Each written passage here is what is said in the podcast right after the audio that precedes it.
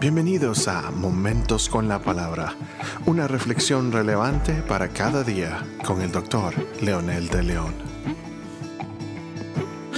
Saludos amigos y amigas, bienvenidos, bienvenidas nuevamente a este nuevo episodio de Momentos con la Palabra. Hoy vamos a leer en 2 Corintios capítulo 7 versículo 10 de la traducción del lenguaje actual que dice, cuando Dios los ponga tristes, no lo lamenten pues esa tristeza hará que ustedes cambien y pidan perdón y se salven, pero la tristeza provocada por las dificultades de este mundo los puede matar. Este pasaje está muy relacionado con la primera carta de que Pablo le escribió a los Corintios, considerando la historia de esta iglesia y la fuerte influencia pagana que tenía. Pablo fue confrontativo, directo y muy enérgico en cuanto a llamar las cosas por su nombre. El pecado será llamado siempre pecado y las virtudes serán siempre virtudes. Pablo entonces hace una alusión que lo confrontativo les causó mucho dolor y tristeza, pues ellos se consideraban espirituales porque tenían dones y ministerios bien definidos. Pero Pablo les dice muchas cosas importantes que nada de sus dones y ministerios son válidos si son carnales, mundanos y pecadores y sobre todo si no tienen amor. El pasaje en sí entonces, la expresión de que Dios los ponga tristes, sencillamente representa la confrontación. La palabra les llega cuando es, es, es expuesta. Esta palabra redarguye, reprende y hace conciencia. Esta palabra tiene una connotación profunda ya que causa remordimiento, sufrimiento, ansiedad mental, como dijera el diccionario griego.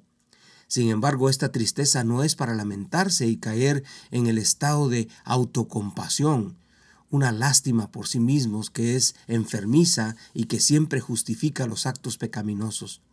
Primero son victimarios y luego cuando los reprenden se sienten las víctimas. De este tipo de personas tenemos muchos hoy en día. Entonces Pablo les dice, no hagan esto, no se lamenten, sino actúen, cambien, tomen en serio lo que están haciendo ahora o esto los va a matar. Lo que espera Pablo es que el resultado de la tristeza los haga arrepentirse. Solo la tristeza y el remordimiento no conducen a nada, pero el arrepentimiento sería el tercer paso de la tristeza. En este sentido, los confronta, los hace sentir tristes y se remuerden, y luego lo más importante es que se arrepienten de sus pecados y la carnalidad. Este debería ser el real proceso. El arrepentimiento nos lleva a pedir clemencia, pedir perdón, como dice nuestro pasaje. Ninguna persona que se llame cristiano y que después de pecar no se arrepiente, pide perdón y cambia, es considerado como miembro del cuerpo de Cristo. En palabras más sencillas diríamos que la confrontación debe ser motivo de arrepentimiento y de cambio de actitud hacia el pecado y aún más profundamente todavía cambiar de estilo de vida.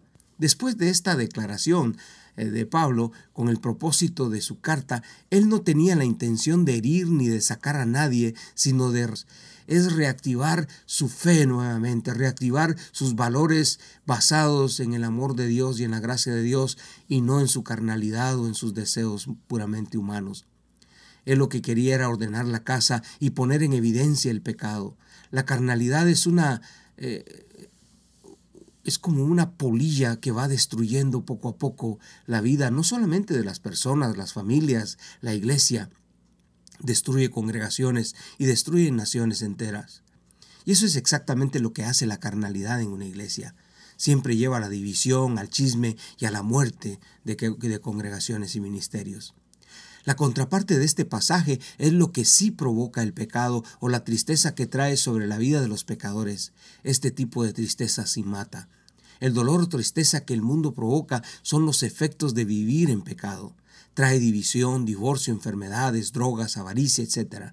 Esto al final sí trae consecuencias muy tristes y matan el espíritu, como dice la segunda parte de nuestro versículo de hoy. Pablo no dice que sea el pecado el que provoca tristeza. A veces el pecado se presenta y se siente como placentero, gozoso, deleitoso. Es siempre visto de afuera como algo que todos debemos estar ahí. Es atractivo, es codiciable. Pero visto desde fuera, una vez que está dentro, es lo que causa es lo que Pablo dice que provoca muerte. El terrible problema, esto es lo que acarrea. Nunca el divorcio es una bendición, siempre es una maldición. Nunca las drogas son para ser inteligentes, al contrario, dañan el cerebro, dañan la estructura física del ser, humano. Nunca el alcohol es siempre placentero. Esto tiene eh, consecuencias no solamente físicas, mentales, pero también sociales de una manera tan triste, tan terrible. Nunca la avaricia trae buenas consecuencias y así sucesivamente podemos enumerar cantidad de efectos que trae el pecado en la vida de los que lo practican.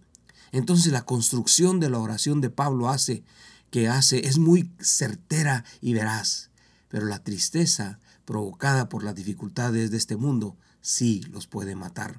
Esto es muy puntual, verificando, no son teorías, esto, esto es eh, real, es verdadero. Hay millones de personas que pueden dar fe de haberse arrepentido y de eh, sus caminos y haber cambiado y cómo ellos pueden testificar de lo destructible que ha sido el pecado. A uno los tiene muerto en vida, a otros los ha matado este, lentamente, a otros los tiene siempre en sufrimiento mental y físico. Entonces diríamos que debemos dar siempre gracias al Señor cuando seamos confrontados con la palabra y que la tristeza que nos causa, lo duro que puede ser, que provoque tristeza y remordimiento para que se dé un arrepentimiento y ese arrepentimiento traiga salvación y vida en abundancia, debe ser motivo de gratitud para nosotros. Nunca se sienta mal cuando la palabra lo confronte. Al contrario, siéntase triste para arrepentirse y cambiar en lugar de agarrar de enemigo al siervo a la sierva que predica. Oremos. Amado Dios, gracias por tu palabra bendita que día a día nos guía y nos da tu luz para no perdernos en el camino. Gracias porque a veces nos duele oírla y nos provoca tristeza, pero es la forma que usa, Señor, para que descubramos que vamos al infierno de fuego. Gracias por Jesucristo tu Hijo, que nos da el perdón cuando nos arrepentimos y tu Espíritu Santo que nos fortalece para, para, la, para la vida. En el nombre de Jesús oramos con gratitud.